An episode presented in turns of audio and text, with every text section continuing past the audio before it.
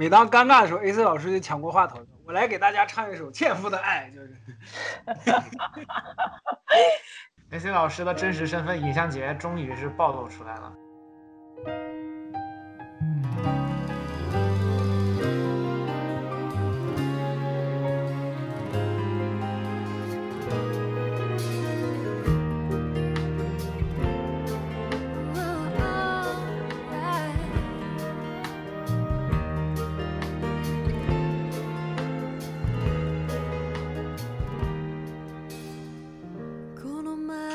听众们，大家好，欢迎收听本期的维喵评话，我是 AC，我我是维欧，我是林子。今天我们请到了许久没有来做客的安石老师，欢迎安石老师回家。欢迎安石老师回家。嗯，然后我们这一期呢是正好播出时间是在情人节，所以说在连老师的主导下，我们准备录期情人节特辑。是的。然后因为我们频道的主播们就是情人含量比较少，所以我们请来了拥有就是固定情人的安石老师。耶！你是我的情人呐啊！这个。不过林子老师，你这句话吧，我觉觉得还是有必要纠正一下。什么叫固定情人？不固定情人？你这个固定的依据是啥？对吧？是 legally 的。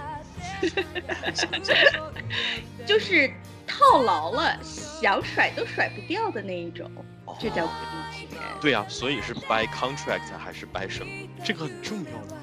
by contract，it's bond。好吧，好吧，好吧，好吧，好吧，这个，这个，这个我就，这个我就理解了。对对对，这一期概念一定要校准，真的。好的，学习了。我们今天就就是就是说做一期婚恋文化特辑。那咱们结婚已经录过了，只不过还没有放。啊，对对对。啊，对我们这一期主要是讲恋爱，毕竟情人节这个情人在不停呃在不同的这个文化圈子里面有不同的定义，对吧？就是我们主张呢，就是自由自由恋爱，开放关系，大家有情人就找情人，有恋人也可以找恋人，有恋人也可以找情人，有情人当然也可以去找恋人。好的，这段经典的贯口由我们频道的玲子老师为您奉上。然后说起来的话，情人节本来本来一开始是一个，就是说，嗯，有有有伴侣的人甜甜蜜蜜过这种伴侣日的日子，好像在十几年前的中文互联网，对，就是反正互联网世界里面变成了一个由单身狗向情人们发起那个文化冲击的 节日了。毕竟毕竟人家冲击的都是肉体，就是单身狗只能冲击精神，是吧？这个话说的有点涩涩的，就是，就是有一就是这样的。十几年前开始，中中国的单身狗就会在互联网上集体发火球，然后就，我记得我记得比较早的就是那个 FF 团嘛，对，那个应该是从日本流传过来的东西吧。嗯，情人节这个整整个的这一套文化好像都是从日本那边传过来，西西方好像是不送巧克力的，哦，送玫瑰花。对啊，西方西方的情人节是男生就是在情人节当天，男方给女方送花、送情、送送玫瑰花这些的。但在日本那边很奇怪的演变成了女生给男生做巧克力。哎，好像是哈。对啊，所以所以从日本那边传到中国这边中国大陆以后，然后就莫名其妙的变成了女生要送给男生巧克力，男生呢要在三月十四号的白色情人节回送巧克力。然后呢，再又要在四月十四号再送个包，再送个钻戒什么的，这种奇怪的、特别傻逼的这种节日衍生的这种妈的，就是骗你花钱这种傻逼的行为，我靠！嗯，其实年生日激动老粉了。我本来还挺纠结要不要往这个方向走，没想到这个我们开场对吧，四三四分钟，然后连老师就迅速开喷，然后把这个我们这趴真正想要谈的东西，然后把这个主题扔出来了，其实就是。呃，我觉得就是婚呃情侣之间的这种文化呀、交流啊什么的，可能被消费主义迅速裹挟了以后，然后各种各样的由头都可以让你们去为了情人。之间的这种情谊而消费，所以说，其实我我我我前一段时间看到一个统计嘛，说，呃，据不完全统计的话，一年好像大概有二十多天是可以称作情人节的，分别是什么白色情人节，还有什么什么，就每个月的十四号都是一个情人节。对对对对对，它其实有各种各样的理由，然后还有一些完全没有依据的那种日子也可以叫做情人节，然后至于具体的那个理由，就是荒唐到我都记不住。是这样的，我是觉得，恋爱中双方可以找个由头，也不是说找个由头吧，这这这，我说其实就是找个由头，就是因为平时生活中哪有那么多值得庆祝的事情？对啊，就是找个由头，大家互相送礼物，大家哎就快乐的度过温馨的一天，我觉得这个是可以的，这部分是可以的，是吧？但是你就不能过分到就是每个月都安排一个什么情人节啊，这些营销号还有这些商家就在消费主义里面就把人就弄成傻，把人当傻子一样玩。然后就好多女的也是，就是跟风的，就是啊，对，就是你要是今天不干这件事，你就是不爱我。然后男的也傻逼的，就是说，对你说的对啊，我给你买，就是 傻逼。我觉得不是把人当傻子一样玩，是本来就是傻子，所以才会被玩。是的，非常在理，非常在理，我的天哪！就是安石老师一来了以后，我们这个节目就是你们听说过一个概念叫散值嘛，对吧？就是你面对这个恐怖灵异事件的那种理智程度。我觉得我们这个节目有一个相应的值叫 real 值，真的。今天连老师和安石老师两个人把我们节目 real 值逼到了百分之二百。我们今天要说的全是 real talk，真的。啊，玲子，关于那个就是你大纲里面的部分，你还有要说的吗？没 有没有，玲子老师，玲子老师 瞬间心灰意冷，因为玲子老师本来想的是说，我们先概括一下这个文化，然后再去慢慢的通过我们的经历，一点一点的解构它。没想到我们他妈上来就完成了解构，而且还完成的相当漂亮。是的，没有没有什么要说的。好的，本期节目就到这里，感谢大家的收听。喜欢的朋友不要忘记点赞、收藏、关注“维喵平话电台”。嗯，哎，那我那我想问一下，就安石那边，就是你在美国也待了不久了，然后在英国那边也留过学嘛？你在国外，你在国外的时候，情人节有没有就是你看到的一些事情，或者自己的经历？嗯，我觉得在国外情人节，嗯，我觉得在影视作品中，在国外的影视作品中感知到的情人节的氛围和在平时生活中感觉到的还是有一定差距的。因为在影视作品中，你经常会看到，就是国外有这么几个时间点，单身狗都会比较着急，都会想找一个人来过。嗯，就不想一个人，特别是那种社交生活很丰富的年轻人，嗯嗯，在嗯网飞上有这样一个电影叫《Holiday》，就是把 holiday 和 date 日期呃或者是约会这两个词糅合到一起，就是呃翻译约会中文应该叫假日嗯伴侣或者是什么这个意思。哦所以说，就是平时不谈恋爱，每逢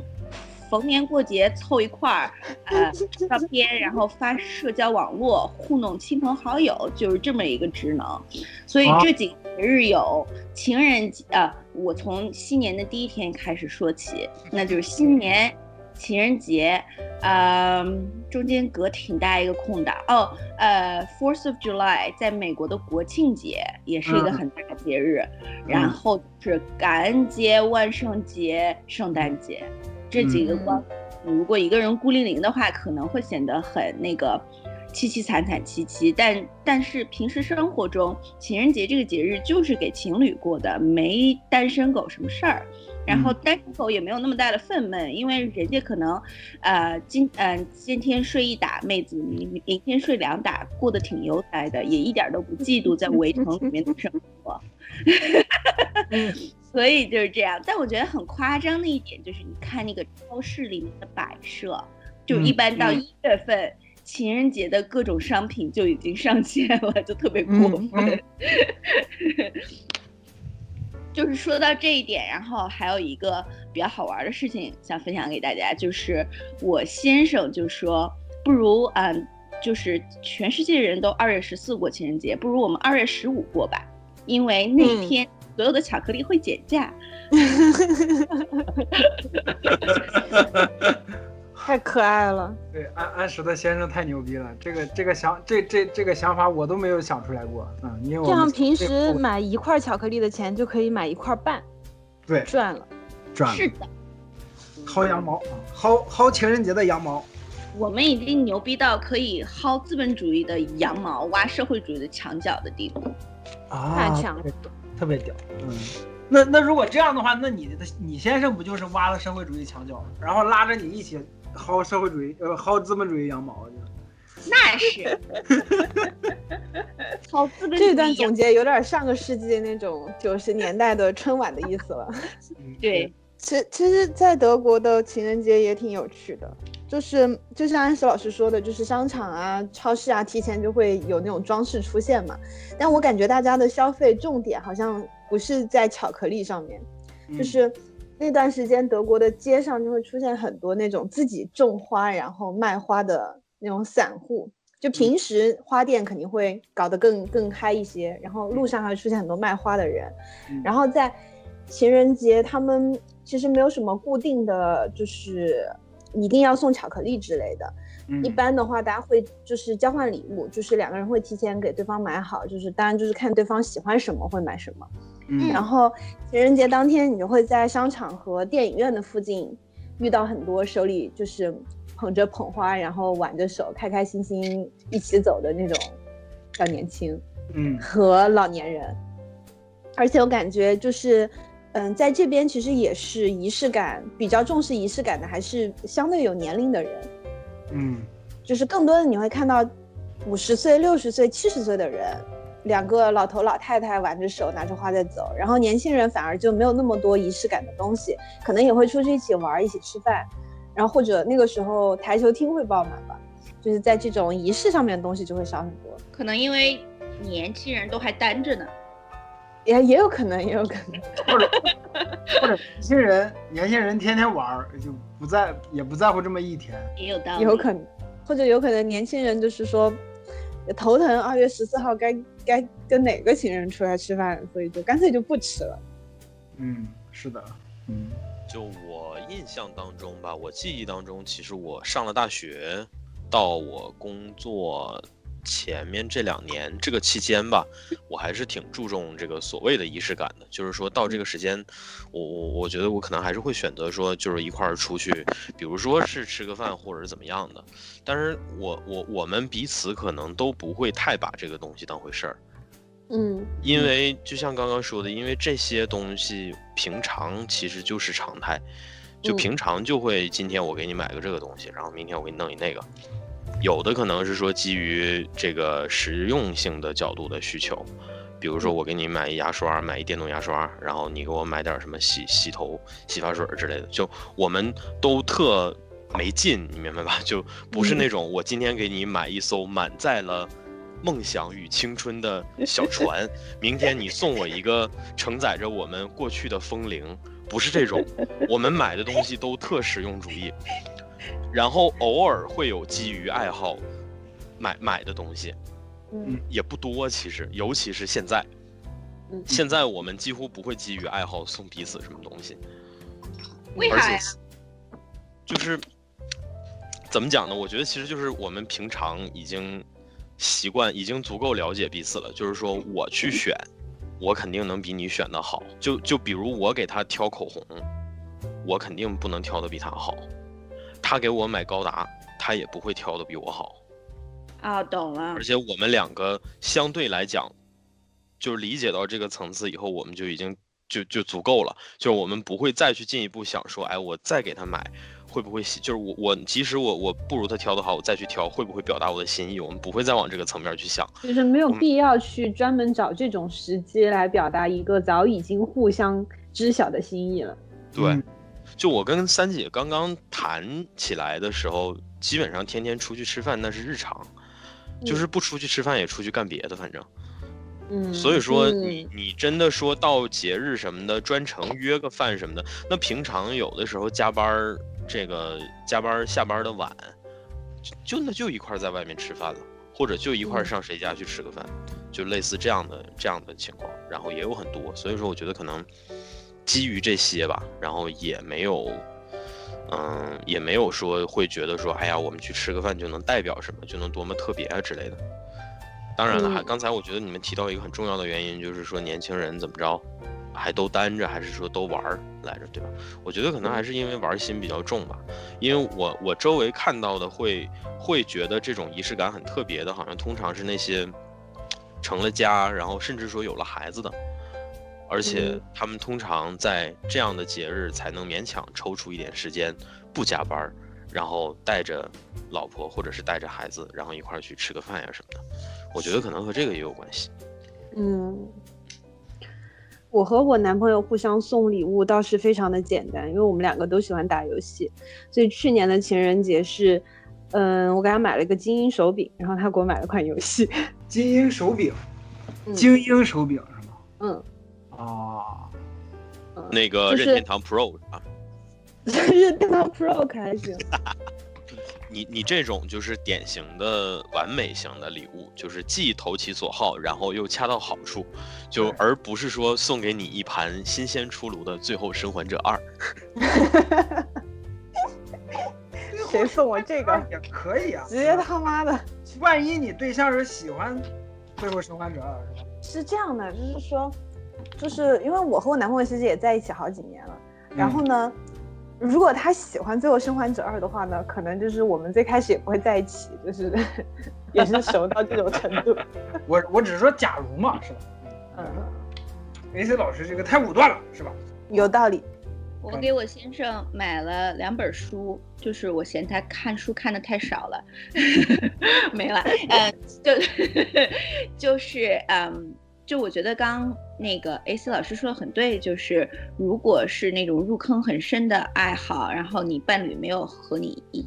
和你一样是骨灰级发烧友，那样挑礼物就很容易挑错。就比如说我从来都不给我先生挑呃桌游有关的礼物，呃，因为他是一个长期的《龙与地下城》的玩家，嗯。然哦。后那方面的书和手办我都不会给他挑，因为我挑不好。嗯。呃，他也不会给我买鞋或者买化妆品，或者给我买就是那个呃手工方面的东西，因为因因因为我有我自己特定的爱好，这个他买不来，所以一般给他买都都是他最都是他最近又有了一个什么新爱好，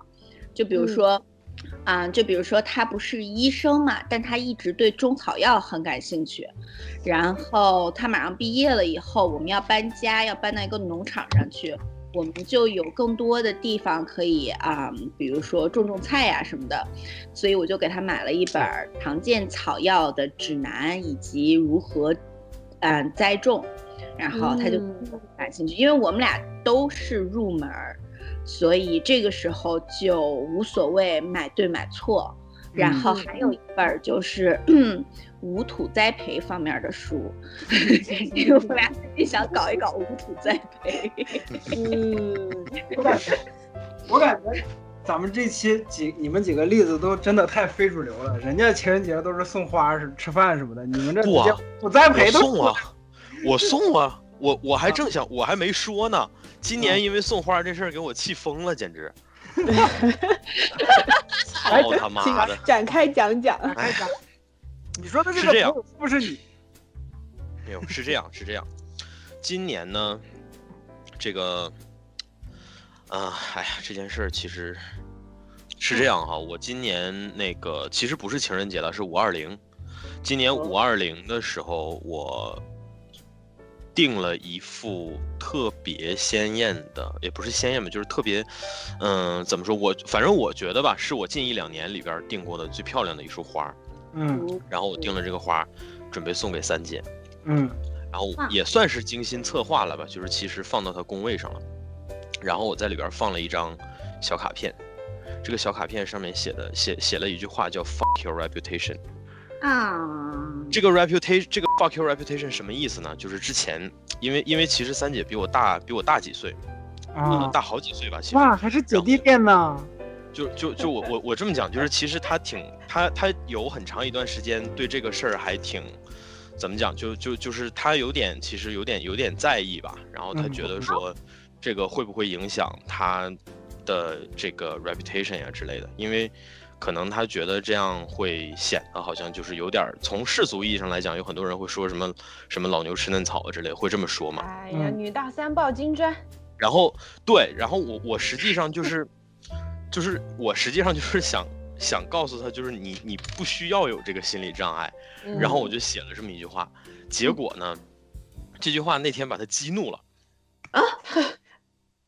为什么把他激怒了呢？是因为他没理解这句话的意思。因为他那天开了，也是早上，反正起来挺早的，然后去上班，开了开了一个很磨叽的，然后很长时间的一个会。他开完了会以后，他回到自己工位上，看到这个束花，然后他先看到的 fuck，然后看到了一幕，对，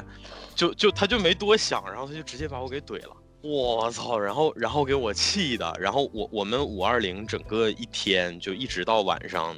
下班之前，那天那那段时间其实挺忙的，因为我们今年有挺大的一个审计嘛，我们其实一直在准备那个审计。然后那天本身那天其实也下班挺晚的，然后那天我也选择了加班。本来想的是说出来定个地儿，然后一块吃个饭，或者说就是类似于这个互相恶心一下彼此之类的。结果他妈没想到真的恶心到彼此了。然后 他也很气，我也很气。最后晚上的时候，我们把这个事儿解释了一下。我说，我说，我说，我给他具体解释了一下什么意思。然后同时我也狠狠狠狠地鄙视了一下他。我说，就你这个英语水平，我他妈真不知道你怎么坐上现在的工作岗位。然后，然后当然当然了哈，就是这个事儿，其实我觉得某种程度上来讲，也是给我一种反思吧，就是。真的不是，就即便是跟你平常关系再亲密的人，就他可能第一眼看到这种话，也未必就能够理解他具体是什么意思。嗯，或者说他也得琢磨琢磨才能理解。但是他当天的那个心理状态，他不一定有琢磨这个事儿的那有这个功夫。对他不一定有这个功夫，也不一定有这个心理余地。所以，所所，然后还有一个就是，那天让我意识到 “fuck” 这个词。确实还是个挺敏感的词，虽然我已经习惯了用它，而且我觉得它已经融入到我的血液里了，但是它确实是个敏感词，嗯，是，还是要少用，尤其摆在公共位置，确实不太好。所以这个事儿其实挺挺气人的吧。然后我觉得可能最终来讲的话，就是还是觉得自己呃办的比较拉，虽然最后这个误解还是解开了嘛，但是当时那对吧，你懂的。当时那失去的情绪。与激情已经一去不回了。我觉得是这样的，就是在送礼物的时候，其实女孩子是特别注重氛围的，就是尤其是你像爱情这种东西，你上来直接一个 fuck，就的确会就是，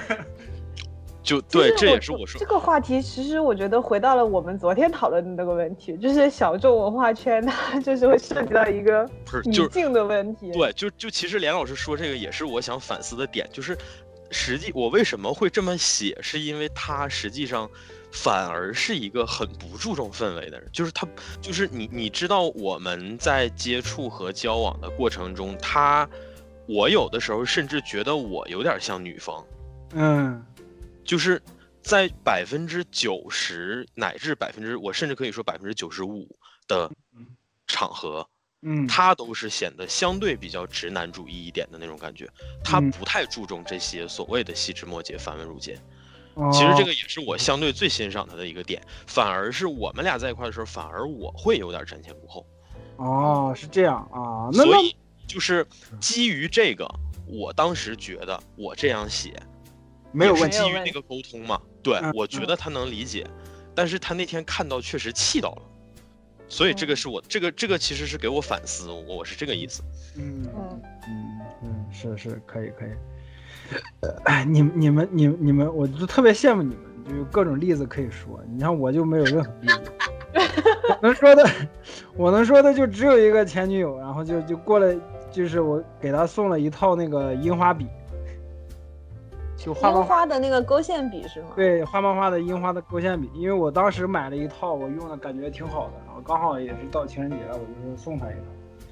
那可不挺好的，那么贵，然后送都 用不起，然后送完了不到一个月就分手了，是的啊。我也想要梁老师，我我当你女朋友吧，行不行？再见啊！不是我，我现在男朋友身份给别人，但女朋友身份我可以给你，没事你你送我一套。送一套啊！觉得连老师也是那种挺注重仪式感的人，就是就是他现在是因为没恋爱了嘛，但是如果他恋爱我的话，我觉得他就是我我感觉哈，我对连老师的印象，我觉得他是会非常注重的那种人。对啊，我就我就是很注重仪式感，就是对。你看我去看陆看看陆阳是吧？看我自己偶像都要先沐浴更衣，就是洗个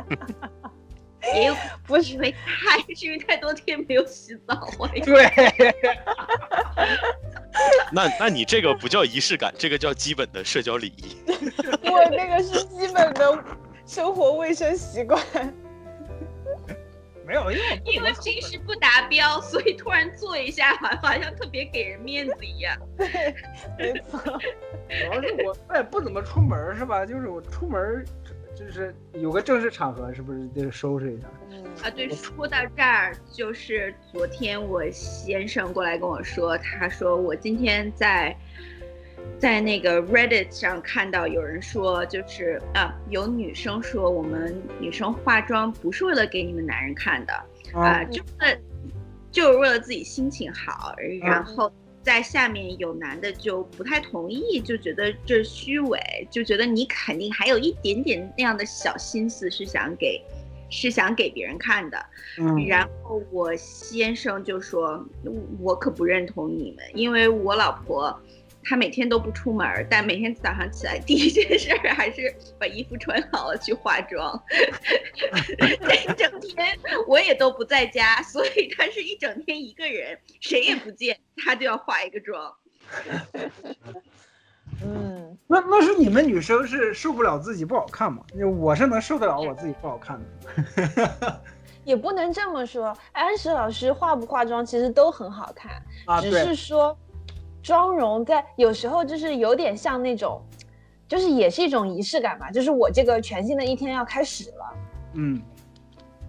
那种感觉。然然后我还是那种要做就做全套，要不做就连睡衣都不换的那一种人。哦所以为了让我自己有一个好的面目，开始新的一天，所以，嗯然后每次上厕所照镜子的时候，看到自己都会很开心嘛，所以嗯还是值得的。这就是美女的人生。对 美女的人生啊，那个，嗯，特别我觉羡慕得我听到每天都被自己的美貌震惊。哎，我们现在就是真的好像朋友在闲聊，就是那种过年的时候聚在一起闲聊。刚才一个人在擦自己的烟嘴儿，一个人在绣花，一个人在画画，手里头事儿不能停，然后嘴巴里头说的才是正经八卦。嗯，对，对对，大家好，我是喵晨。然后我今天因为个人的原因，然后刚刚回来加入到这期节目里面。然后不过好在他们前面聊的情人节之类的，我一丁点儿发言权都没有，所以说也对节目效果没有什么影响。好的，我们继续吧。啊对，哎那玲，我好奇玲子你写的单身狗文化也就算了，为什么会写一个二次元文化呢？是这样子的，因为就是就是就是，因为是我自己的浅薄观察啦。我觉得就是多年以前，大家开始在情人节的那一天，呃，哀叹自己是一个单身，并且，嗯，就是表达自己对这种就是甜甜蜜蜜的恋人的这种愤恨和嫉妒。嗯就是我之前提到 FF 团嘛，那个嗯其实是二次元文化里头过来的而且在一些动画作品里面，其实也是有直接展现的。对，所以我觉得我在我的粗浅的理解里面，这个和二次元文化是挂钩的。我哎，你你说到这儿，我就想起我自己感受的一个变化，就是我对情人节这个概念的感受的变化。嗯就是我在上大学之前，我对于情人节最大的感觉就是血染的情人节啊，就是新吉兹瓦伊斯莫黑头斯，就是柯南里面好多个案件都是什么血染的情人节，什么还有土狗，啊不是土狗，土佐犬去雪地里面找那个那个尸体什么的，就是嗯情人节。然后而而且在就是看这些动画作品作品里面也也也动画跟漫画里面也有就是。就是他们女孩子给男生做巧克力是吧？你看小兰给给那个新一也做过巧克力，原子给荆棘做巧克力啊，就是没有荷叶，为什么？我们平次不帅吗？就是 为什么啊？就是柯南你个渣男，为什么不给小 A 送花啊？这个啊，就就类似于这种的这个，就是所以所以情人节在我的概念里面是一个蛮甜蜜、蛮温馨的一个，就一个场景。你刚说那么多杀人事件，然后你说蛮甜蜜、蛮温馨。没有你继续。杀归杀人嘛，情人节这个嗯概念还是要有。还有就是，你像安达充的好多漫画里面都是像什么，就是一王牌投手，就每次一打开啊，是对对对，一堆巧克力，一堆情书什么的这种的。然后就是我上了大学之后发现，哎，这种甜蜜跟温馨好像跟我没有什么关系，就是 你那个时候才发现的。然而我什么都没有。对对，就是就是从大学慢慢开始，就是玲子刚才说那种焦虑跟那个嫉嫉妒也好，或者说不好的那种情绪，才慢慢的开始呃滋养，然后直到工作之后，就是这个焦虑。就越来越多，越来越大，越来越大。嗯哦，嗯，我刚以为连连要说这个焦虑就被其他的焦虑取代了。对对，我也以为。没有，就是啊啊，就引入一句话呗，就是死神那期咱们也有引入过，说理解是呃憧憬是与理解最远的距离嘛。对，就是可能你以前通过作品也好，或者通过其他形式的媒介也好，通过其他人的。视角，或者说通过其他人的经历看到的关系，那确实是甜的呀，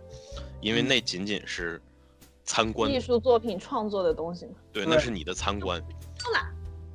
但是你实际上，我觉得就像你说，一般我觉得我们可能呃对爱情的这种理解或者说观念，都是随着我们走入大学校园以后开始改变的。嗯，包括我们觉得爱本身这件事儿变得吃力了，其实可能也恰恰是在大学。很多人说不对啊，那大学不是都谈恋爱吗？其实不是，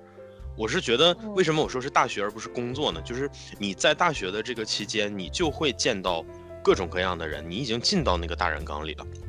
嗯，就是你你这，而且你这个阶段开始对爱情所伴随的物质或者说其他形式的因素。有了更深层次的理解，甚至如果你参与其中的话，你会有体会，你会有切实的体会。是的，我觉得这些体会会彻底改变你对爱情这个东西的理解，甚至说会让你变成那种，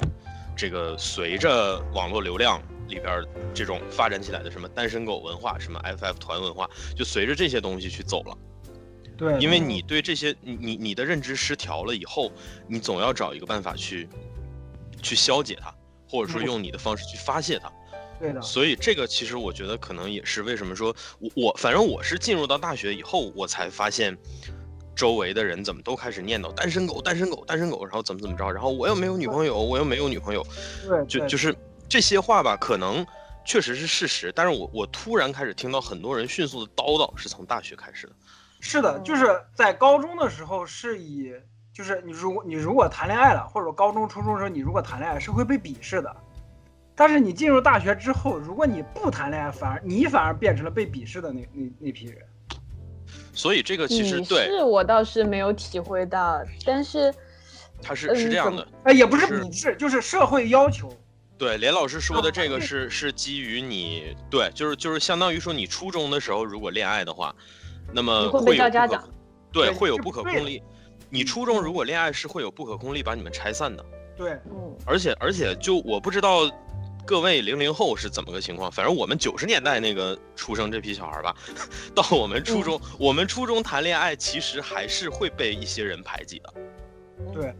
男的也会，女的也会，就一般来讲排挤就是别人就开你玩笑，你都会觉得不好意思，你就是，你比如说我初中的时候。我初中的时候就是就是玩了几个好的几个朋友，他们都知道我喜欢班里面的谁，然后他们就会开玩笑，就是那个姑娘如果走过来的话，他他他们就会说，哎，你看，嗯，就起哄嘛。对对对对。我其实这个部分还是一个挺好的一个部分，就是大家在网上也有看过那个段子，就是说，就是说，也一旦就是就是一个男生，一群男生里面一个男生喜欢的女生走过来了，然后这个群体里面所有的男生的表情就都变成咦的那个状态，就这种感觉，就这种感觉。但是我没有生气，但是让我让我我当时表现的没有生气，但是心里面是很会不好意思的。那个女生肯定也会不好意思，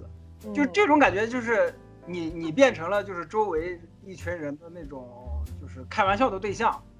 嗯，你感觉是在，也不能说是排挤，因为的确是开玩笑，也没有什么大不了的。但是小孩子嘛，小孩子脸皮薄，不会那样。但是让我生气的是，有一次后来另一个哥们儿他喜欢隔壁班的女生过来的时候，我开玩笑，他生气了，然后我就很不开心。我说：“那你们开我玩笑可以，我不能开你们玩笑，这这不行啊。”嗯，那这确实是不行啊。对啊。然后那哥们儿后来也被的确证明，就是我们另一个哥们儿给我过来说那人不行，咱们以后就别跟他玩了，别跟他来往了什么的。嗯，的确也的确是这样。你这个是来自周围环境的一个压力。我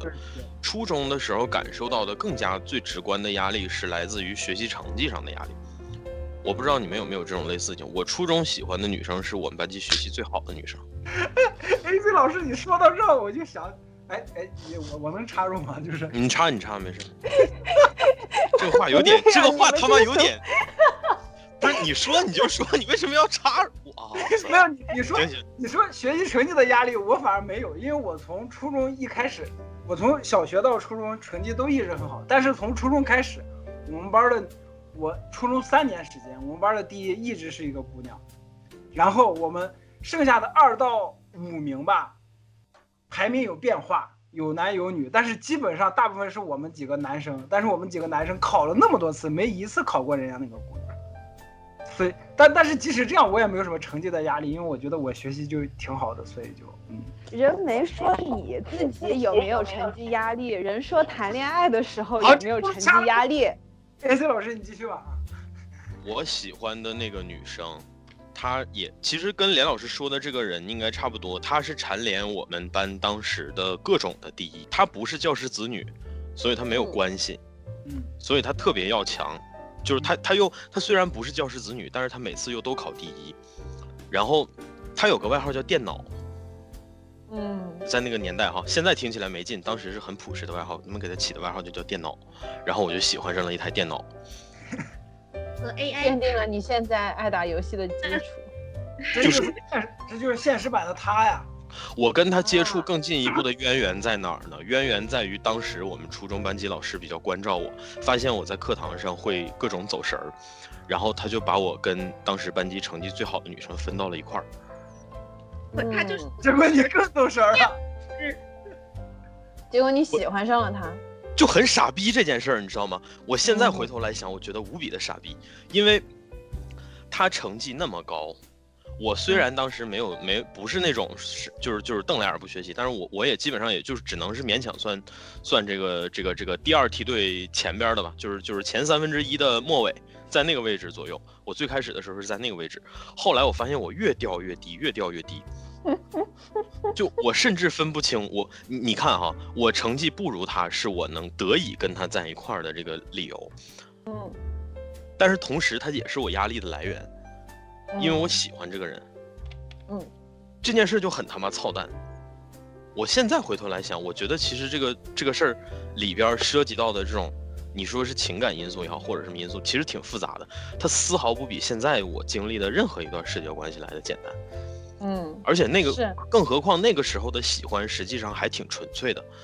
嗯就是虽然我现在坐在这儿哔哩吧啦说各种你要考虑什么什么因素，但是我当时其实也没有考虑那么多。嗯所以说就是单纯的喜欢嘛。我我我之前看大纲的时候，包括跟那个玲子老师讨论的时候，也有提到说咱们今天可能有一个点要讲，就是说你这个情窦初开的时候会做出哪些奇葩的行为嘛，对吧？嗯我觉得我那个时候其实有一个就是过度的表现自己，嗯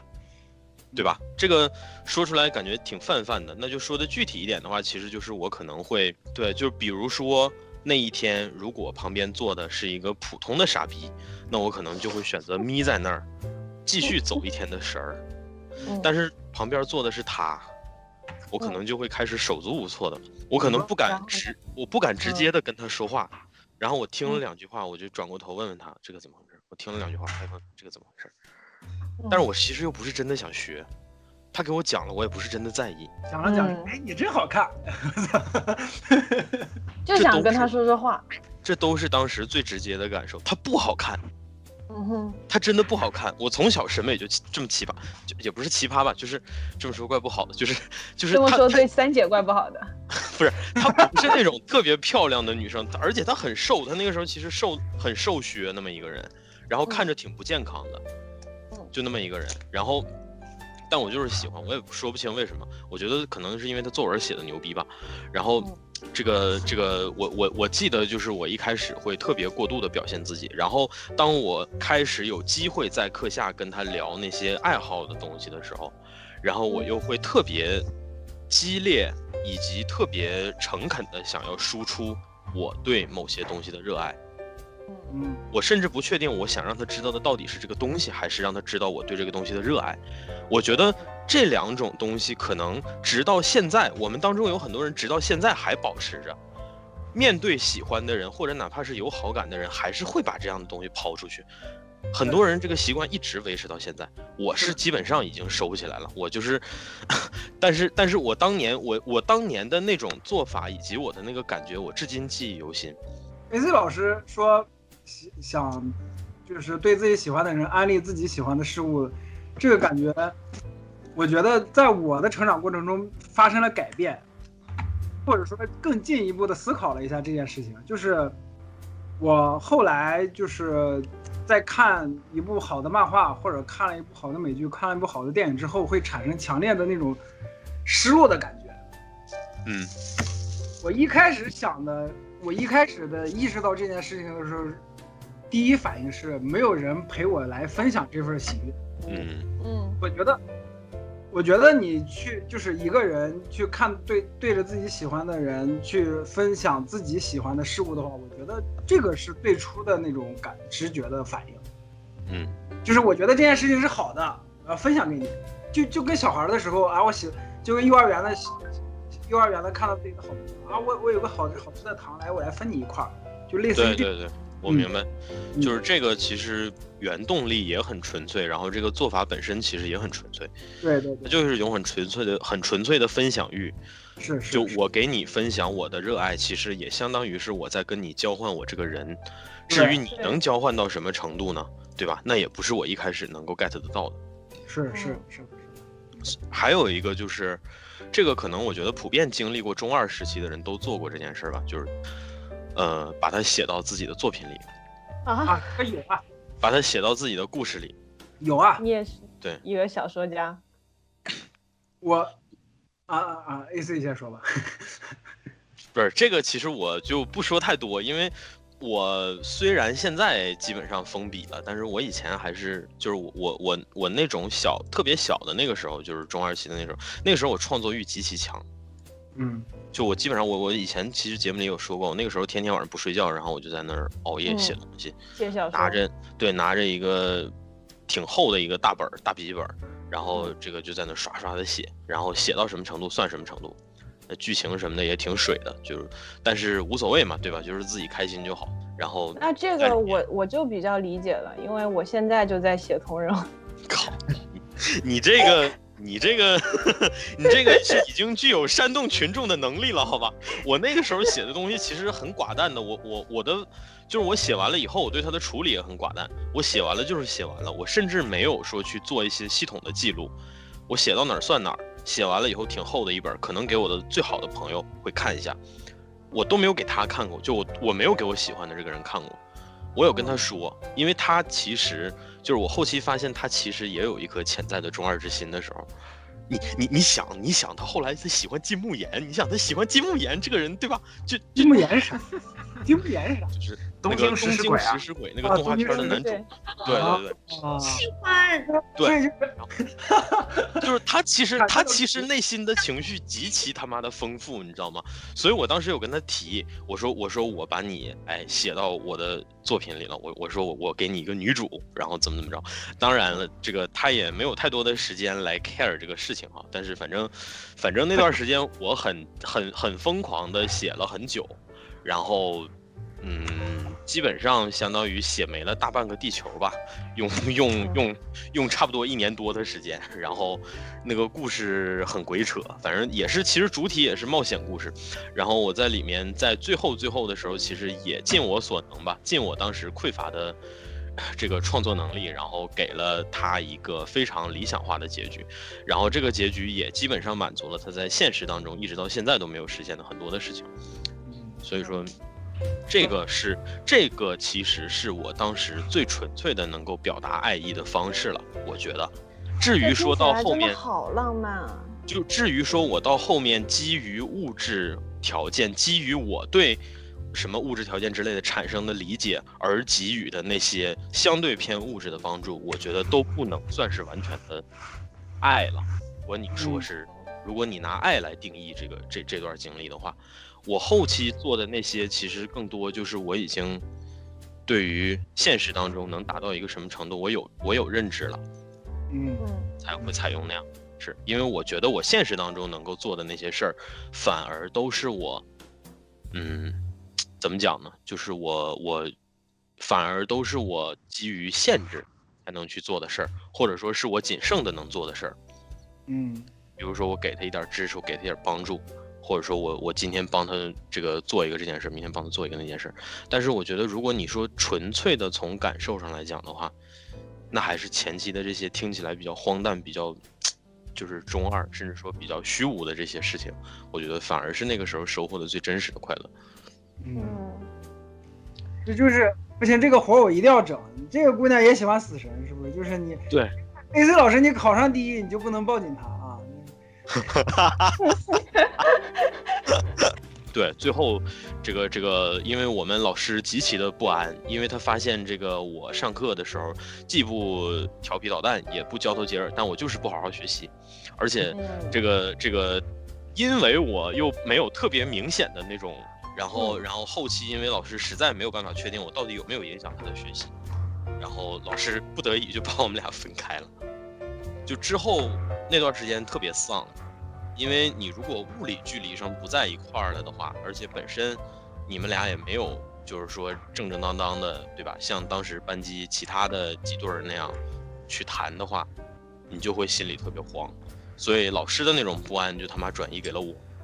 而且老师其实处理的很成功，就是你们既然没有明面上的啥，老师也不明着说啥，就只是小朋友真的就是这样子，你只要把他们隔开了，然后平时话相对交流较少了，自然而然的两个人之间的关系就会消失掉。就我那个时候就很很由衷的无力的感觉吧，然后嗯也是第一次，就是因为初中其实经历和体验都有限嘛，然后但是我那段时间其实可能是我的情感上第一次感受到这种怅然若失的感觉。我没失去过太多重要的人事物，在那段时间之前，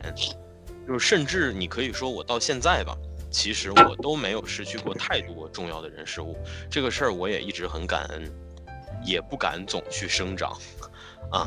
出于敬畏。但是那段时间第一次，就是可以说是第一次体会到失去，然后嗯，挺难过的。但是我那个时候其实还是硬着头皮跟人家保持联系嘛，嗯嗯，也依然在用相对比较中二的方式，比如说我们那个时候其实电子设备管制的还是挺严的嘛，然后嗯我弄了一个 MP 四，然后这个就是借给他寒假用，因为他寒假需要去补课，然后说会特别无聊之类的，然后我就弄一 MP 四，我在里边拷了一堆我爱听的歌，然后这东京热，拿回那个时候来的时候发现都删完了。我那个时候爱爱听的都是啥？林肯公园儿、嗯，全美风沙，然后还有这个这个这个一些就其实已经很非主流的小众的这个那种小乐队吧，然后都是这种歌，然后我把这些东西乱七八糟的一一一打包大杂烩放到 MP 四里，然后我给他我说你寒假可以用这个东西解闷儿，姐妹儿说，真解闷儿。然后姐妹儿给你还回来的时候，对你说的第一句话是：“你知道华晨宇吗 知道花花吗？哎呦，说起来这个呀，他喜欢郭敬明。但是换换句话说吧，就是其实这个事儿，咱今天来讲，其实也正是他，其实也不算什么太污的污点吧，因为毕竟在那个年代，他们那个时候，对他们这类人还是会迷惑很多人的，所以那个时候嗯我们班整体其实都挺流行那种所谓的这个伤痕文学啊之类的这种嗯东西，包括什么呃言情文学，像什么饶雪漫，呃什么这个这些人，就是他神奇的地方也对，就是他神奇的地方也在这儿。你说他能看像死神那样的东西，然后也能看就是严肃文学，也能看这种所谓的不严，就是就是不入流的文学，他啥他都能看，而且他写出来的东西也非常的，嗯，其实我觉得在气质上面，那个死神和郭敬明还是有点相通之处。我操，对不起，对不起完。了，啊？对对对，这个我特别林赞子老师这一句话的战斗力起码得值二十车全息。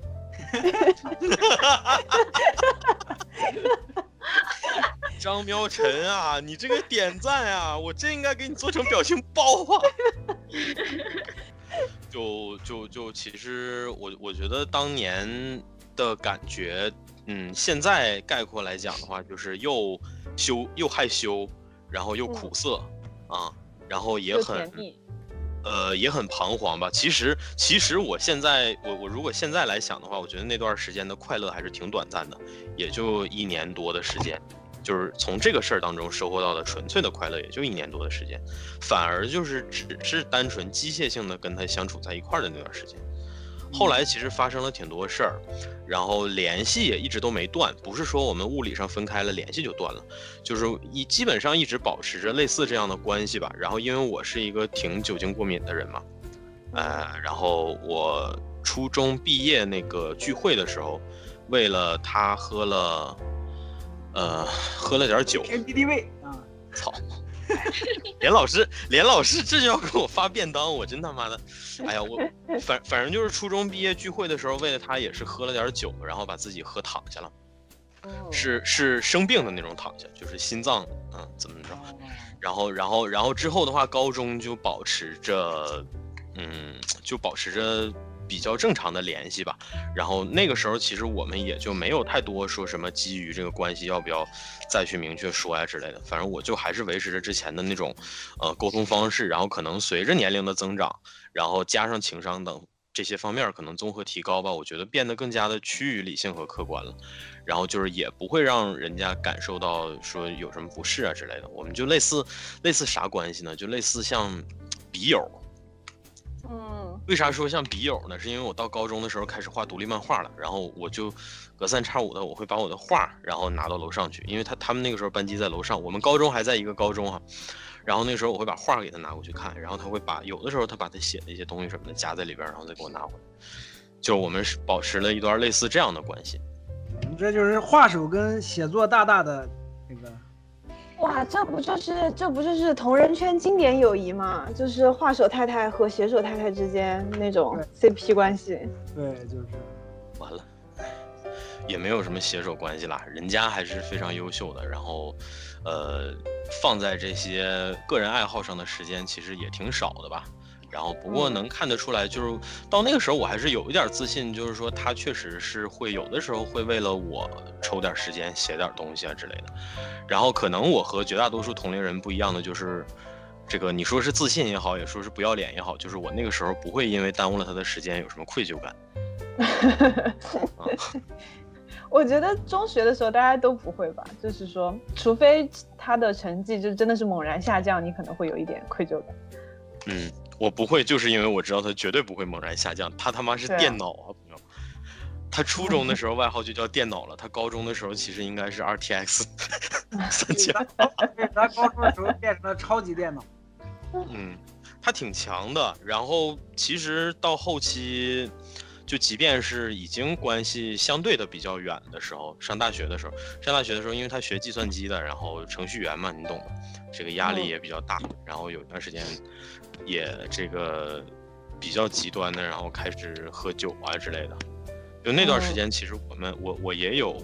我们也有陪伴过一段时间，但是那个时候我对关系就已经没有什么实质性的期望了嗯啊。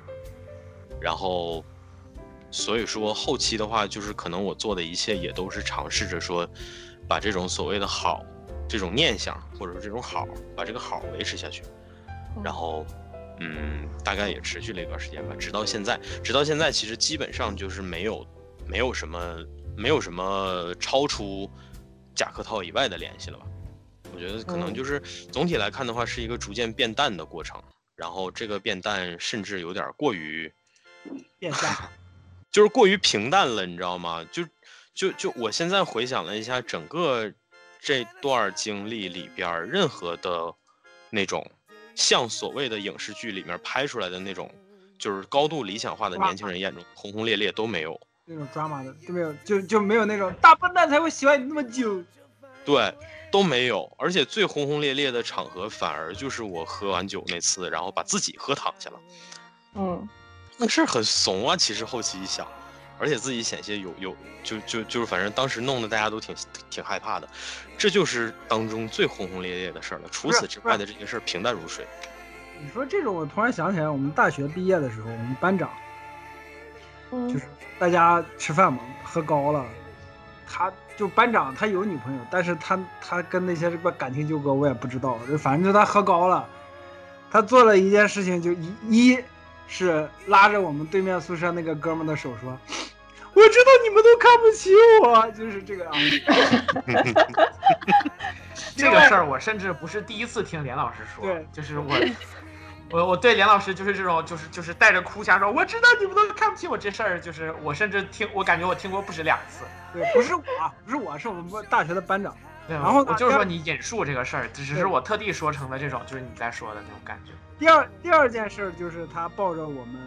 就他跟我们班里的一个姑娘吧，就哭着抱了一下，就也不知道我也不知道他们有没有什么感情纠葛啊什么的，就就这种仪式感其实是大家都有的啊。嗯，你是说就是说毕业要分开的时候喝喝醉酒吐露心声的仪式对感吗？对对对对对对对对对对对，毕了业要不要表白啊？这个怎么说呢？我我我也想起我之前有听说的一个，就这个考虑到这是个人隐私，并且不是我我听到的不是第一手消息，然后我就把他们的名字都隐隐去吧。总而言之，就是我的朋友，然后我的朋友是通过我的朋友认识的朋友的朋友，然后就是就是他们在大学里面不是一个专业的，但是关系很好。然后就是就是应该是我估计应该是同一个学院吧，反正就是有打交道。然后呢，就是呃二度朋友喜欢的女生在一度朋友的这个就是班里面，然后等到毕业大家一起吃饭的时候，然后二度朋友就蹭过来了，然后就到这儿，然后就是在台上突然拿过话筒说：“下面我为大家朗诵一首诗。”然后就在喝着烂醉的情况之下，就是声情并茂的感情非常充沛的把那首诗朗诵完了，然后就底下的人也没有特别管这个诗的状态，然后他看到底下人没有管，然后就继续喝，然后当天大家都喝的，就是一塌糊涂。然后这个让我想起了，就是我之前在知乎看到李淼，就是淼叔当时回答的一个问题，说，就是你去旅游的时候发生过什么什么奇妙的事情吧？大概是这样的一个问题。嗯呃，他就讲说他是去法国的时候，然后就是在在坐地铁，然后地地铁里面，然后突然有一个姑娘站起来说：“我给大家念一首诗。”然后就是是我忘记了具体是谁，是莎士比亚的还是谁，但总之是一首就是可能比较缠绵悱恻的一首情诗吧。然后他当时心里就想说：“哇，不愧是法国。”然后这个姑娘就越念越慷慨激昂，然后越念越就是这种带着感情，然后念着念着就是整个人的状态就开始声就是声情并茂，到了即将就潸然泪下的程度。然后，但是这不是最高潮，最高潮的是他在把这首诗念完之后，旁边突然站起了一个年轻的法国小伙子，然后就是走到他面前，唰的一下，然后就把他搂在怀里，两个人就吻在了一起。然后整个车厢就开始鼓掌，然后就是，然后李淼当时在那个回答里面就写，他心想说，哇，这才是法国。嗯这个就是故事构成了我对就是异国以及对就这种偶遇和很多很多东西的想象的一个部分，让我印象很深刻。我觉得可能大家都是这种感情比较充沛，或者说有一些共同的渴望的话，可能都会或多或少的明白说，就是这这样的东西有多么不容易获得和多么美好，以及或多或少有一些期待。只是慢慢的就会知道说，嗯，这个是可遇不可求的事情。然后也随着年龄渐长，然后它逐渐变得不容易，然后或者说是也许有另外的东西，当中蕴含着和这个东西一样的一些一些一些主旨吧，或者说是一些精神一类的。但是永远没有他酷。嗯对，对只是就是这个东西会被我们当成一个故事记下来。我突然你想起说的这个偶遇的故事，我也想起来，之前在在德国的公交车上，就是看到一个和就是真的就是电影情节的那种感觉，就是有两个年轻人，然后在在公交车上聊天，聊到一半，然后突然那个女那个呃那个男生要下车了，然后那个小姑娘转头问我带没带口红在身上。然后就把口红掏出来给他，他就在那个男孩子胳膊上写了自己的电话号码。然后当时想，我靠，拍电影吗？搞什么？然后那男生开开心心的跳下了车，感觉然 后太快乐腿，然后摔断了腿。这个这个林子老师刚刚说到那个把口红接过去的时候，我脑补的场景是他把口红涂在嘴上，然后抱着那个男生就啃了两口。对，我也以为是这样。没有这个老老连刚才那个奇怪的 想象，让我想起电视剧里面那个段子，就是就是开头，然后男的对女的说说你数三个数，我就会从天而降。然后他从马路对面就是走过来，结果被车撞了，然后底下配了一排字说你就说有没有从天而降吧。啊，就是我选你啊，然后就被车撞了。那是个爱情公寓的梗啊。我其实是很期待听安石老师的故事，我也我也是，啊，因为哎因为之前之前机缘巧合，呃，也不是机缘巧合，就是认识了安石老师之后，然后就是在安石老师分享下看了安石老师在知乎上写的一些小作文、小小说、迷你小说和短篇小说，然后然后这其中就是有非常多特别纯粹、特别天真、特别简单，但是又又又非常我非常喜欢的一些就是感情的描写。非常非常的喜欢，就特别好奇安石老师的那个青少年时期究竟是在怎样的爱的滋养下成长起来的。嗯，我先要交代一下背景故事，就是，嗯，我小学读了四年就去上初中了，所以说，嗯，所以呃，所以我上初一的时候才九岁，别人都十一二岁了嘛。嗯，然后那个电脑时候，电脑，您就是电脑啊！哦，这 他妈联动起来了。真的联动起来了。刚刚 AC 老师说的是上篇，我这个是下篇，从我的视角，从电脑的视角来讲，来讲同一个故事。我们这个播客是 POV 式的章节写的。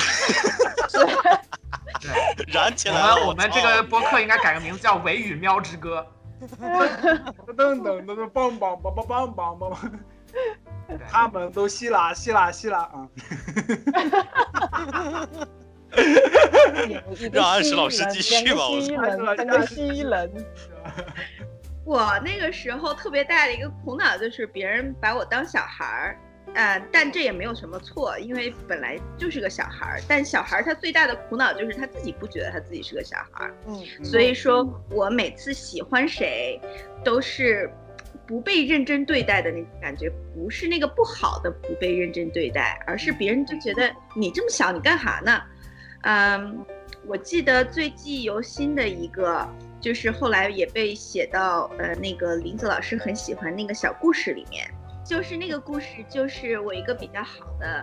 朋友，嗯，就是就是那个故事其实是也一定程度上基于我自己的经历，但是有美化。然后我那个时候喜欢上我们学校篮球队队长，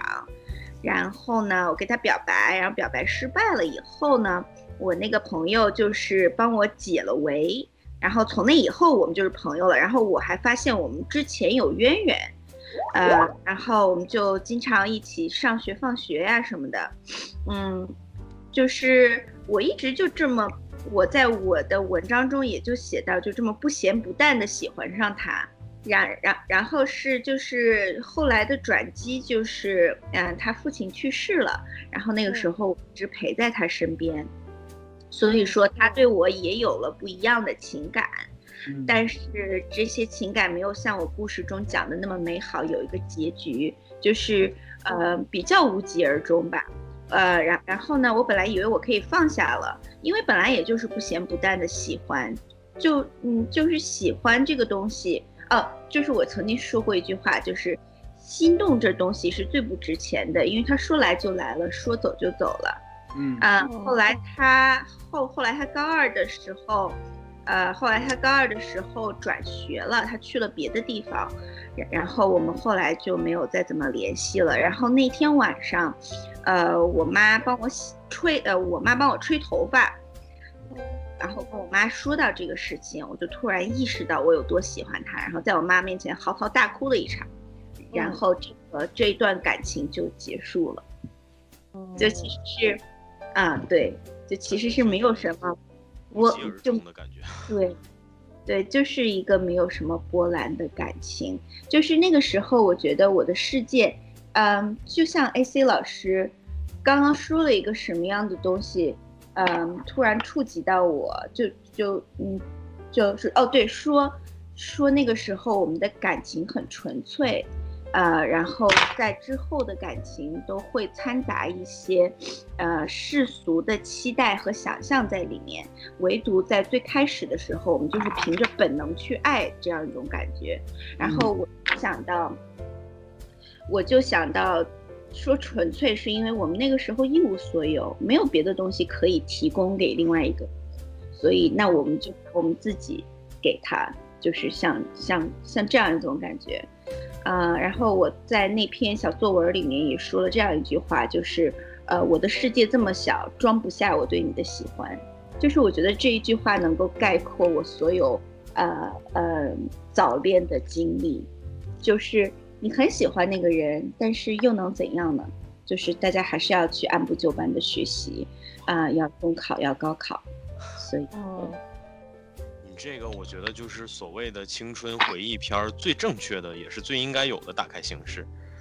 因为它，因为因为多数人的那种青春呀、懵懂啊什么，它实际上就是这么平淡嘛。对，就其实片儿里多数片儿里演的那种所谓的打架，为了他打架斗殴，为了他淋雨，包括为了他去跑毒，这些其实都是少数人才会有的经历，或者说少数人才会发生的事情。嗯，就即便我已经不要脸到初中就觉得我是全班唯一的奇葩的这么一个人，我和那个人的关系也就不过如此，也就是那么平淡。嗯，就甚至包括到最后也是一样的平淡。所以，所以，我其实就，我觉得这其实其实波就是波涛起伏的东西都收收束在内心里。我觉得是是我们青春期大家都就是。所有人共同的一个特点吧，就是说不好听一点，就是内心戏非常的足，就是你有好多的坎坷曲折，然后委屈痛苦在心里面翻江倒海，但在外表看起来你只是一个普通的学生，然后等到你真的长大了，回头去看，就是你你你你有时候你会想那些东西好像确实也不值得有这么多丰沛的痛苦存在其中，所以有的时候我会想说。青春，或者说情感，这些东西，是不是我们一直以来对他的这种你说是歌颂的方式，或者说对他的这种理解，或者说是表达，可能我们反而选错了这种形式。嗯，可能他就应该是这种平淡如水的，甚至于我觉得可能全人类他都应该是这样的。就是我先生，他是上高中的时候就。就开始谈恋爱，因为呃，因为他们有那个 prom 嘛，他们有那个每年都有舞会，然后后来还有毕业舞会，然后有这个 prom，大家就要去找舞伴儿，然后所以说多少情，嗯，所以说多少情愫就这样啊，慢慢的生发出来，然后呃，我先生他谈他嗯他谈恋爱的时候，呃，他高中女友一直谈到大学，又谈了一年。然然后就没有再谈，就没有就没有再谈下去了。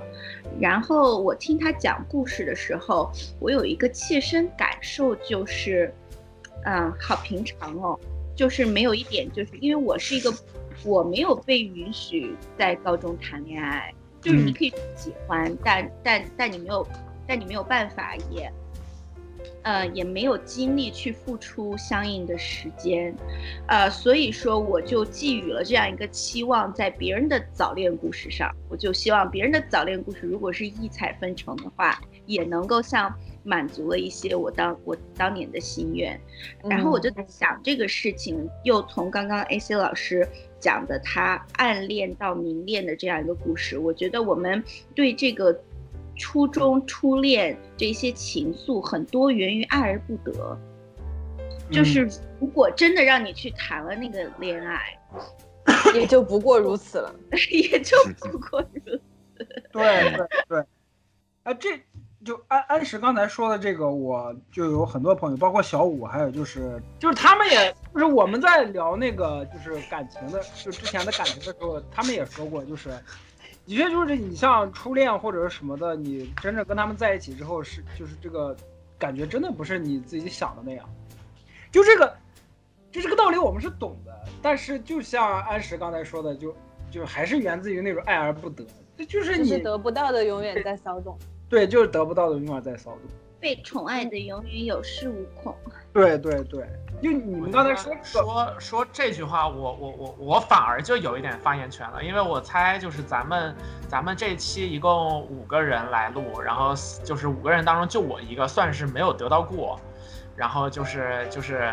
就是，所以所以在这一点上，就是如果说像我们刚刚所说的这种，其实呃就是像 AC 老师刚刚说的这种，大家其实拥有的故事都是平淡这一点，其实我应该庆幸，就是我实际上没有少获得什么东西，或者说我实际上没有。没有，就是呃，比其他人差在哪儿，或者说没有没没有呃，总之就是没有没有差很多吧。但是我反而就是不赞同这一点。这当然有可能是因为我是一个非常的。非常的呃，怎么讲呢？就是不脚踏实地的一个人。呃，我出于我现这样的身份或者说情况吧，然后然后在这件事儿里面的想法，就是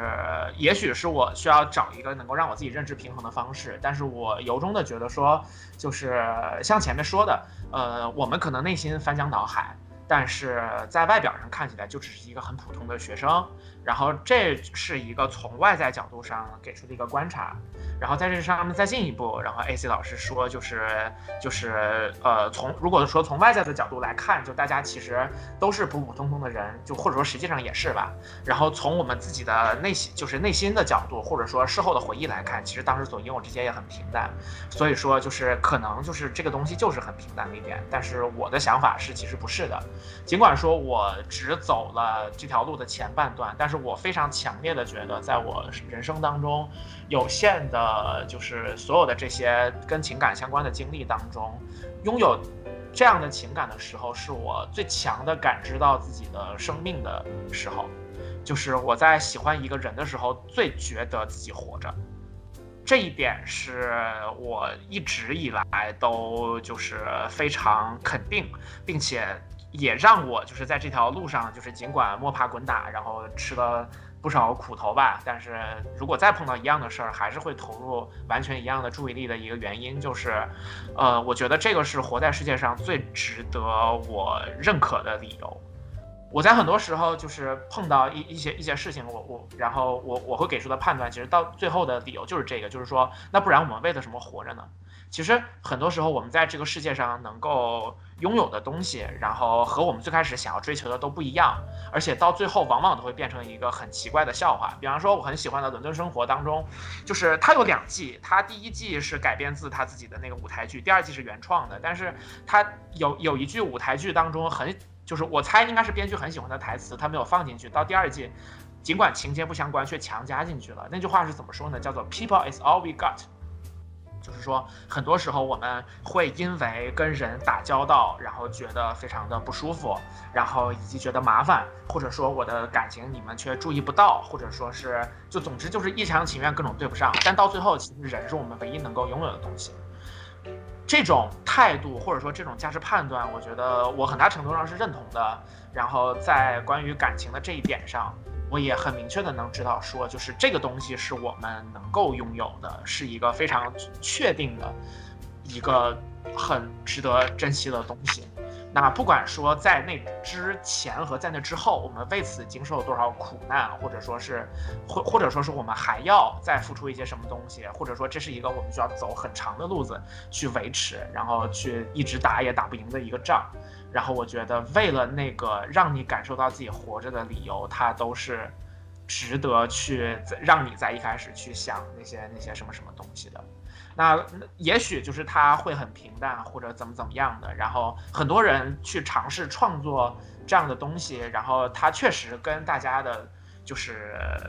就是它契合大家的想象，却和大家的实质上拥有的感觉不一样，就是实际上还挺平淡的嘛。但是从这个角度上来讲，我觉得创作者的想法是跟宫崎骏创作《龙猫》。这样的作品是一样的，就是我们或多或少在经历这样的事情的时候，我们察觉到这个事情可能不如我们所愿的时候，然后人会想很多东西，会会想，哎呀，是不是我做的不够好，或者说是不是上天太过残酷了？总之，一定会有一个地方有问题。那这可能有一个认知失调，需要重新把把控的问题。但是从创作者的角度来讲，我觉得最温柔的一个态度就是说，呃，像刚刚安石老师就是写东西，然后会给自己。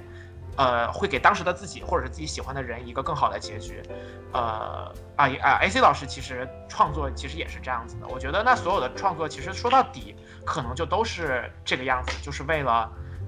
说给跟自己有相同感受的人听，就是说，呃，不管你们是不是知道我的姓名，然后。我相信我们所经历过的苦难是一样的。那我会创利用我的能力创作出那个我曾经希望的可以陪伴我的人或者故事。然后我希望我现在创作出来的这个故事可以陪伴你们，可以让你们更好的度过现在这个难受的时候，并且我希望你们知道你们所经历的痛苦，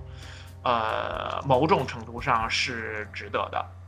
嗯。就还是我，我前段时间去参加一个朋友的婚礼，然后他们两口子的誓言让我印象还很深的，就是说这个这条路很难，但如果是你的话，我也许愿意尝试一下走下去。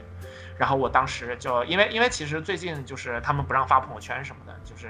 还是需要呃注意一下。但是我当天发了一条不并不直接相关的一句话，就是 Grief is the price we pay for love and it's worth paying。所以，我可能到现在对于这样的问题都是这一个态度。嗯，其实可能跟大家的就是方呃态度什么的没有太大的区别，但是或多或少可能还是像我平时的态度一样，就是多一点正向的东西 在里面吧。就是，嗯，我觉得还是值得坚持，值得做一做的。我觉得张苗晨说的最后一句话救了他，就是 就是就是说，我说的可能和大家说的也没有什么不同。对呀，就是我觉得我们之所以会有这种爱而不得的这种窥探，或或者是爱情原来就是这样的平，或或呃或者说早恋原来就是这样的平淡，嗯，就是因为我们对他有很多的期许，我们对他有很多正向的。情感投射在上面，我们希望它是一个很璀璨的，是我们生活中很浓墨重彩的一笔。然后经历过了以后，自己心里是很浓墨重彩，但其实在现实生活中没有惊，没有没有惊起多么大的嗯波浪。但是早恋，它就是这样一回事情。我觉得它是在你，嗯。你这个人和你的生活都没有构筑起来的时候，你的情感先你一步到了一个更远的地方，这个时候，你你整个人的发展是在在在嗯在空在时在时间上是同步的，但在空间上是错位的，就是你同一时间经历了，呃，生活和呃。在同一时间经历了生活和个人性格上面的滞后和情感的超前，这个时候那那种矛盾就体现在早恋这么一个嗯大的集合、大的整体里面，所以我们会有那样的感想。嗯，我我是觉得吧，是这样，就是喵晨刚才说的，其实是他对这个这个事儿最终的一个认知，或者说是到现在为止的一个认知，所以我觉得。这是我觉得，就是为啥我说没什么冲突的点，就是因为我那个时候的思考，对吧？我是我是觉得说，可能人的感情其实就是这种，就是这么平淡的，就是常态应该就是这样的。嗯，那可能我现在我换想法了，我现在我觉得人都是傻逼，真的，我现在的想法就是全世界的人都是傻逼，都他妈该死。你也一样，我也一样，大家都一样，就是因为我的心态。发生了很巨大的变化。实际上，从我开始喜欢那个人到我放弃喜欢那个人，再到之后过了这么久，我这个期间心态是有巨变的。就是我我我觉得我那个时候，我现在回忆起那个时候，我更多是一种珍惜，或者说是一种弥足珍贵的感觉。就是我那个时候，我觉得我还在用这种相对比较，就是你说比较带有青春的心态去想这件事儿，甚至我在认真的思考关于青春、关于爱的事儿。但是我现在已经不这么想了，这些想法现在对我来讲都是陈列在那个博物馆里的那种，就是你可以说是曾经拥有过的美好，或者说怎么着的。对对，我现在看世界是很绝望的，尽管我这么说可能没有任何的说服力，对吧？毕竟我只是一个 AI，但是 AI 现这嗯我我是我是说真的，我现在看待世界、看待情感，我都极其的，其实是极其的绝望的。我现在的习惯是在绝望里边去找希望，去找美好。我只不过当时可能我的习惯是直接去找美好，就是我觉得可能区别就在这儿。然后至于喵晨说的，刚刚喵晨说，尤其他举那个婚礼的那个例子，包括他说的那句话，其实我觉得也是基于这样的一种心态。他不一定是那么想的，但是这句话呈现出的氛围感让我感觉其实也是一样的，就是在绝望当中找希望。对，嗯啊、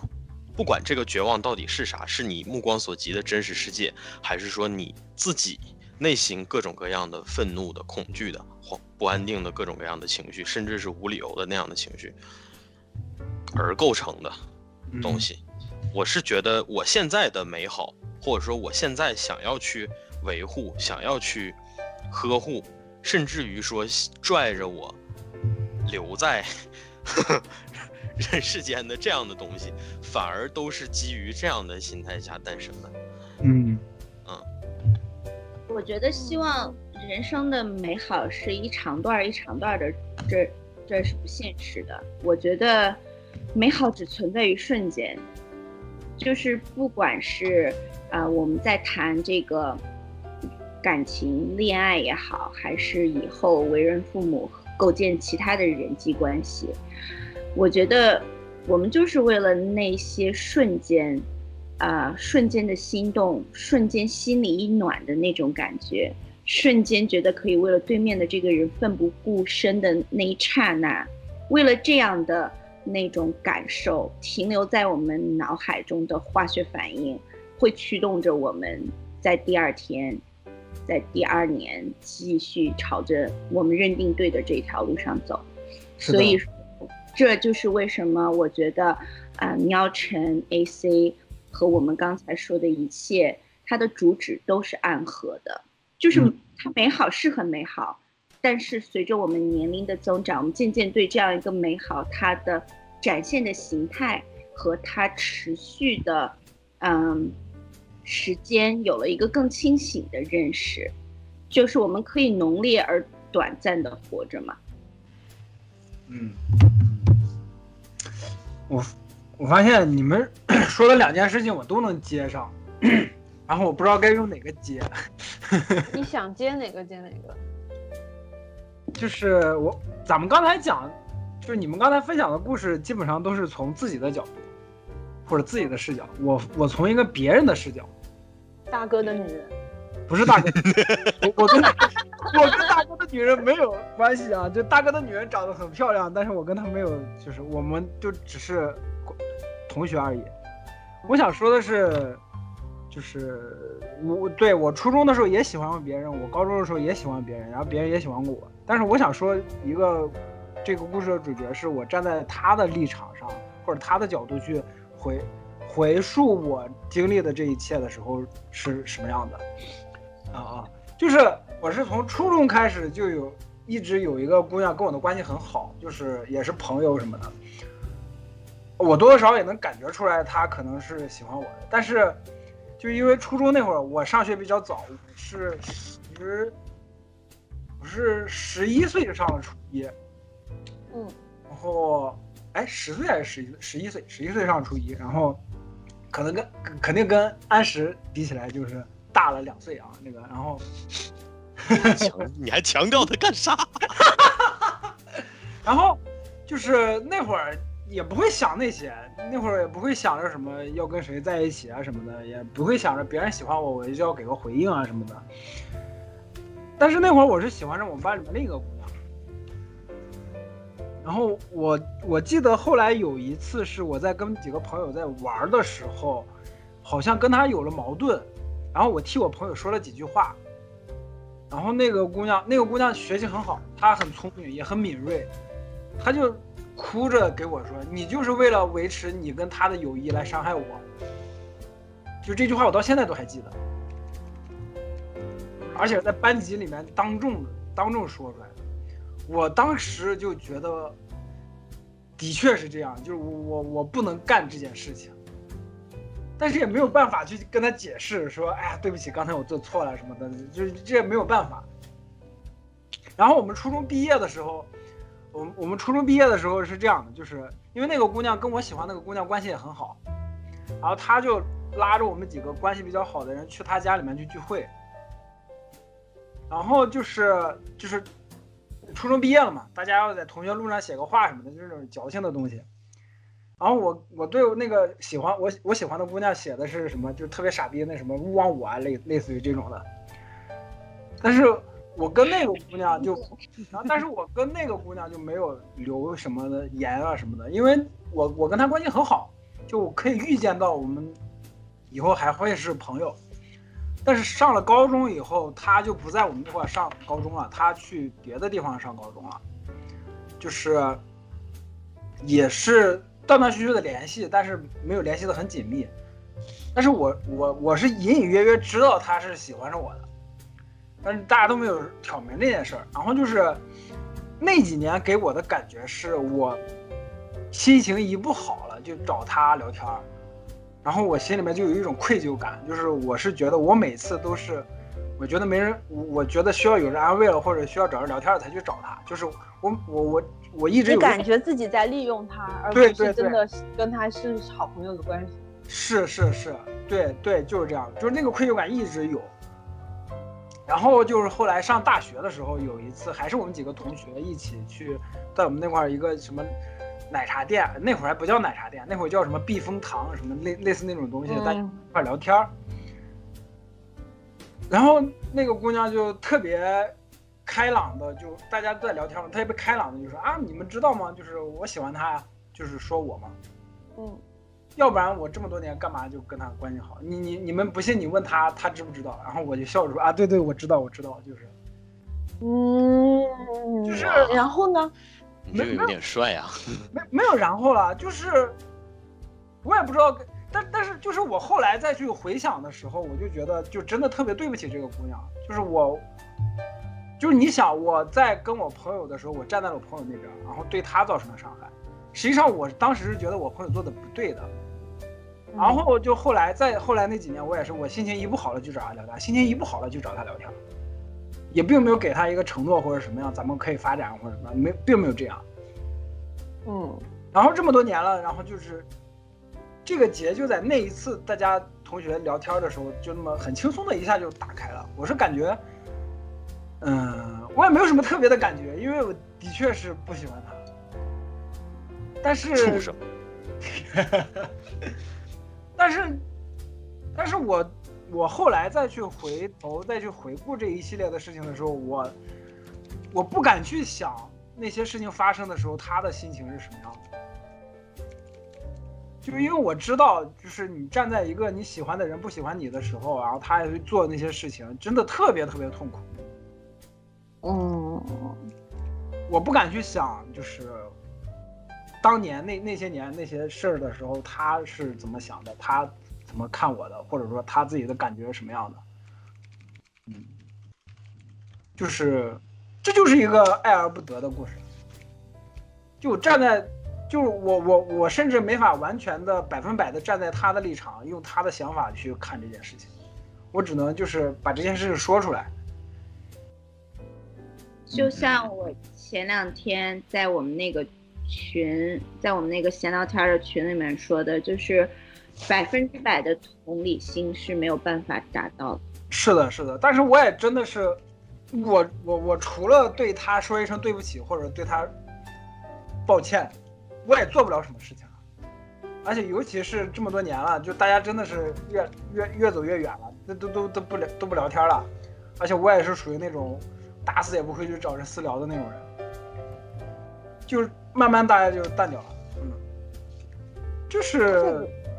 这个嘛，我觉得就是，嗯，因为人类的感情还是比较多样且丰富的。是的。然后，如果你人生中遇到了这种事情，其实不必觉得特别的抱歉，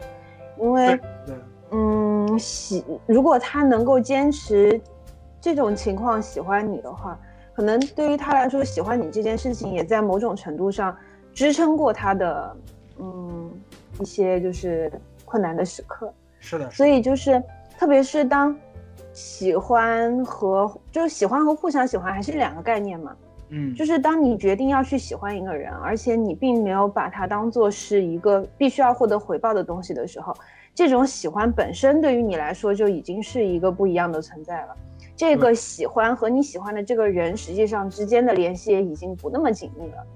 所以也没有必要为这种事情自己觉得自责或者什么样，这个没有必要。啊，我我现在不自责了，因为我现在想开了，因为经历的事情也多了，见的人也多了，就觉得。大家就是大家都成长了。连老师刚才提到一个，其实让我觉得还挺有近似度的，就是他说他找那个人去倾诉东西的时候，他会有罪恶感，或者说会有愧疚感啊。嗯，就这个事儿，其实其实三姐就对我来讲也有点这种感觉，因为我们最早就是也是说没确立的时候，那个时候一就就是我们认识之初，其实也是因为吐槽，类似类似于吐槽这样的事儿。然后，因为他的老板其实一直都挺奇葩的，嗯嗯，然后，然后他也这个也给他们带来不少麻烦嘛。所以说，我们以前大帮轰的聚会的时候，他也几乎是克制不住的就吐槽，然后。碰巧跟我也能多说几句，可能我一开始扮演的角色就是，比如他一开始说，哎，我们老板今天又怎么怎么着，然后我说，你们老板不是一直都那么傻逼吗？他说，哎呀，可不是嘛，然后怎么怎么，可能我可能我扮演的就是说那句话的这个人，树洞，对，但是随着我们后来关系逐渐逐渐密切了以后，他会开始，就是他也会开始想，他说我是不是总把你当垃圾桶啊，或者怎么样的，但是可能后面发现我长得本身也挺像，所以。就没有什么心理负担了。对，主要是主要是我我那个时候我我还记得我那个时候跟他咋说的，我说就是这个世界上每天发生的百分之八九十的事儿其实都是傻逼事儿，然后我说这些傻逼事儿，哪怕不波及到你，哪怕就有就有一件让你看着觉得闹心，我说你都有往出说的权利，我说你都有逼逼叨的权利，而且我说如果你如果你。我说那个时候你跟我就那么熟，你不跟我说这个，你跟我说什么呢？嗯，你跟我说今天我你哇今你今天你今天衣服好亮啊哇你今天发型整的好好，我说那我可能骂操你妈呢我还，就是就是就是我我我是觉得这种事儿可能有的时候。如果产生了这种愧疚感啊之类的，其实两个人相应的交换一下那个想法，我觉得是好的。当然，这个就是我我觉得虽然也是说因人而异吧，但是我会比较鼓励这样的想法，就是就是一旦在沟通或者说交流当中产生类似的愧疚感，不管你们是不是情侣吧，就哪怕只是在尝试的过程，对，如果有这样的观点，其实可以互相交流一下，也许你能得到一个让大家都舒服的结果。嗯。就比如说，我每次去找我老婆林子聊天，她都会特别快的回复，然后我时间在写论文，然后就没有怎么冒泡。然后林子呃最开始给我分享了几个啊有关于她 idol 的一些消息啊什么的，然后我就，然然后然后我回答的都比较敷衍，因为我在。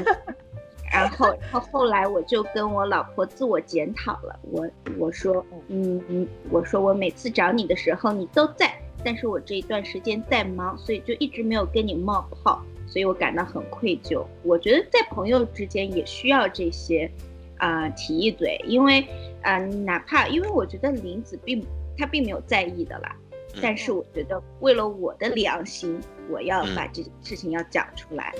那我就要问问你了，安石老师。我上个月天天私信你，你怎么一句都不不理我？就虽然说我虽然我是找你借钱，是是我知道咱俩关系到那一步，但是 你能不帮我吗？对吧？你这么有良心，你生气。你说我跟你借钱是为了我光为了我自己一个人吗？那确实是。但你说我借我没有借过钱给你吗？那确实也没有。但是感情这种事儿，它就是这么不讲道理啊。对呀。就是刚刚，A C 老师，你再逼逼我就要提醒你，现在还欠我一个配音，都欠了几个月了，从去年欠到今年，你还好意思说？你还好意思？我觉得其实就是情感这件事儿吧，哈，不同年龄的人其实有不同年龄的。哎，对了，当然这个故事再说就远了嘛，但是就确实是在人和人的交往上面，其实实际上，直白的去表露自己的内心和感受是一个非常重要的事情。比如说，你对你对某件事情感到抱歉，你就直接告诉对方你为这件事情感到抱歉了，然后对方会会给到你他实际上的感受。这种反馈比你去猜测或者窝在那里自己去自责，其实要好很多。是的，是的，是的，对。而且有时候，呃，人的情绪它不是那么即时反馈的，啊，就是有些人。包括我在某些时候，都是对自己的情感有一种后知后觉。可能我先生几天前惹我不高兴了，然然后我在今天才突然借着一个很小的由头把它发泄了出来，对吧？所以就接，所以就接着林祖老师刚刚说的，你要把自己内心的感受说出来。那么就像连连老，就像连连老师当时那个喜欢你的女生。他可能也不自觉的，他可能也没觉得自己有多委屈，但慢慢攒着攒着，可能那个委屈劲儿就上来了。他可能自己也意识到，然后这个时候你如果分享一些你的愧疚之情，可能也会一语点醒梦中人，就会让他也意识到，哦，我原来一直充当着这样一个备胎的角色，我好委屈哦。所以我觉得是更委屈了吗？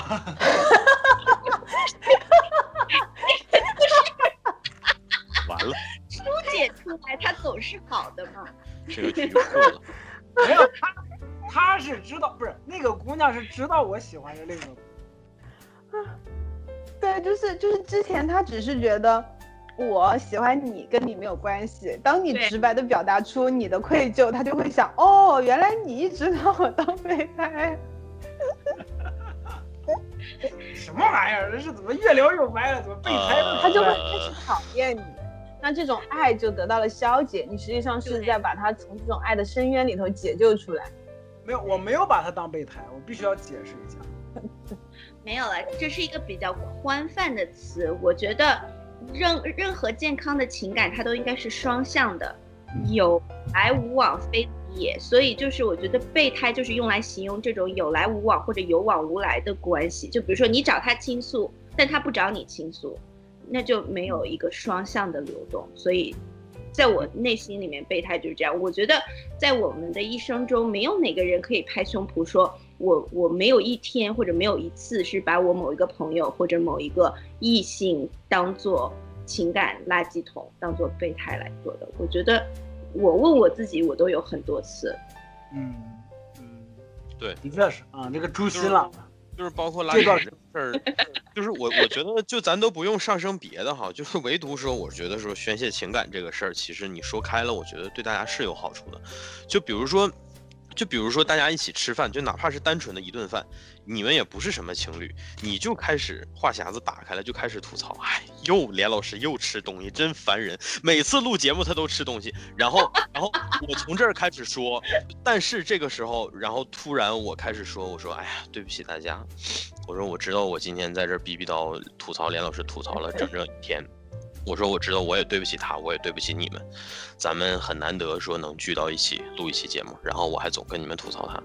我说这个事儿我知道对大家都很不好，但是我属实是觉得这是连老师需要改的一个毛病，所以呢，我今天在这里跟大家说一下。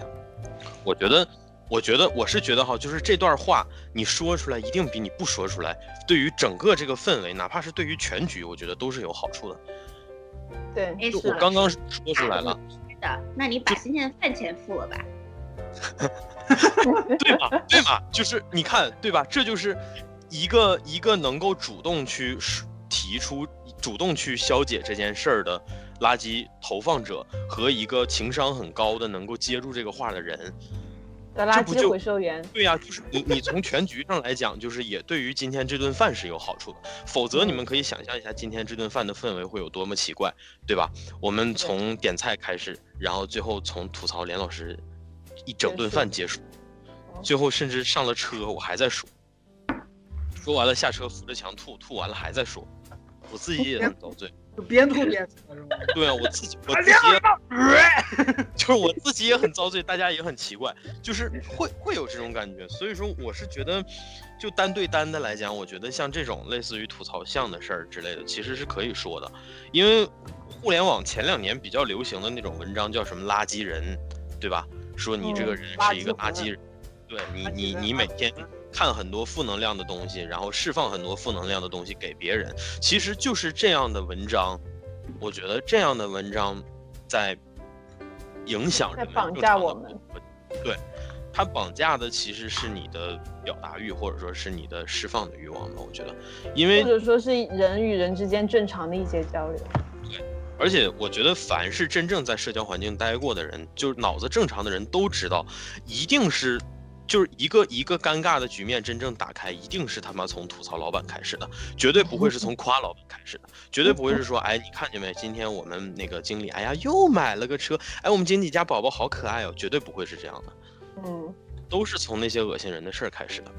不是，我觉得这种人就不会被叫去吃饭，你知道吗？哎呀，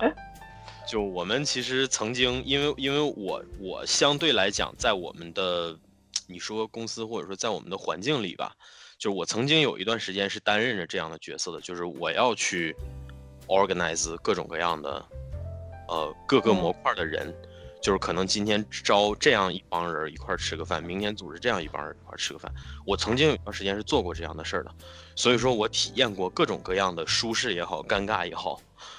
那舒适是真舒适，尴尬也他妈是真尴尬呀。每当尴尬的时候，AC 老师就抢过话筒，我来给大家唱一首《纤夫的爱》，就是，这个可以，我好想听 AC 老师唱，AC 老师可以现在唱一下。